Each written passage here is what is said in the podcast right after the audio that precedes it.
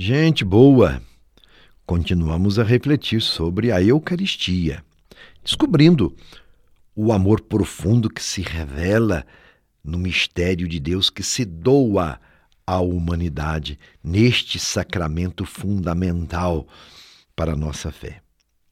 E acontece, como eu já disse, nesses dias, na Arquidiocese de Olinda e Recife, o 18º Congresso Eucarístico Nacional, cujo tema é Pão em todas as mesas, e o lema Repartiam o pão da alegria, e não havia necessitados entre eles, tirado de Atos dos Apóstolos, capítulo 2, versículo 4 e seguintes.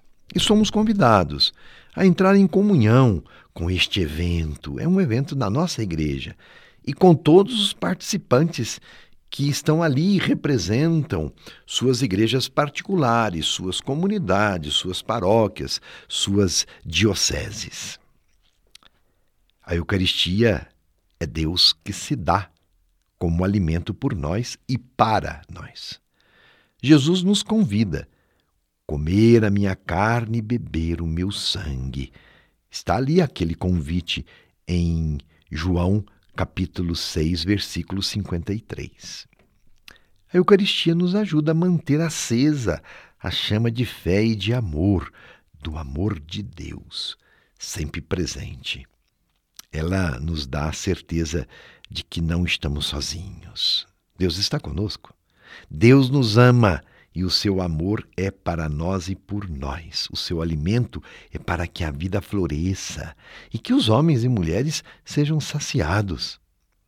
Mas nem todo alimento mata a fome, vamos combinar? São dois tipos de alimentos que prometem saciar a fome: o alimento biológico e aquele alimento existencial. Para saciar a fome biológica, essa do alimento diário, são incontáveis as ofertas que temos nas feiras, nos supermercados, nos restaurantes. Bem, disso nós sabemos. Igualmente, vemos oferta de sonhos e fantasias, que na verdade não saciam a fome e a sede de sentido. Cito um exemplo nesse sentido. Muitas vezes a compulsão pela comida pode estar associado com um vazio existencial falta de um sentido para a vida. E aí se come muito, mas não se sacia esta fome com alimento, porque a origem da fome, do problema é outro. A fome é outra, é fome de sentido. Alguns nutrem-se do dinheiro, outros do sucesso e da vaidade, outros ainda do poder e do orgulho. Mas o único alimento que nos nutre verdadeiramente e que nos sacia é aquele que o Senhor nos concede. O alimento que o Senhor nos oferece é muito diferente dos demais alimentos. E talvez não nos pareça tão saborosos como determinadas comidas que o mundo nos oferece. Este alimento Aquele do Senhor muitas vezes exige renúncia e sacrifício, exige o olhar sobre a realidade do outro, o se comprometer com a dor do outro, com o sofrimento do outro. A Eucaristia, alimento de sentido e esperança para o cristão, alimenta e nutre para a escolha dos melhores caminhos, principalmente nos livra da tentação de nos deixar levar por escolhas egoístas e autocentradas. O que nutre a nossa existência para o que não passa é o amor real e verdadeiro que só Cristo nos ensina. Existe em nossos dias uma busca desenfreada por prazer, uma busca louca por ter, por acumular, por ganhar. E isso vai gerando, inevitavelmente, uma sociedade individualista, egoísta, hedonista.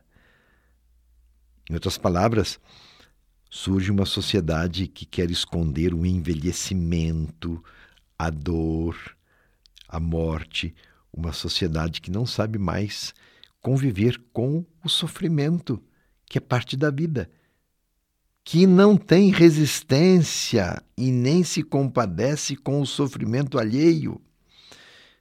Uma sociedade que cria um mundo ilusório ou que é indiferente aos pobres, ao sofrimento alheio. Essa sociedade não é cristã.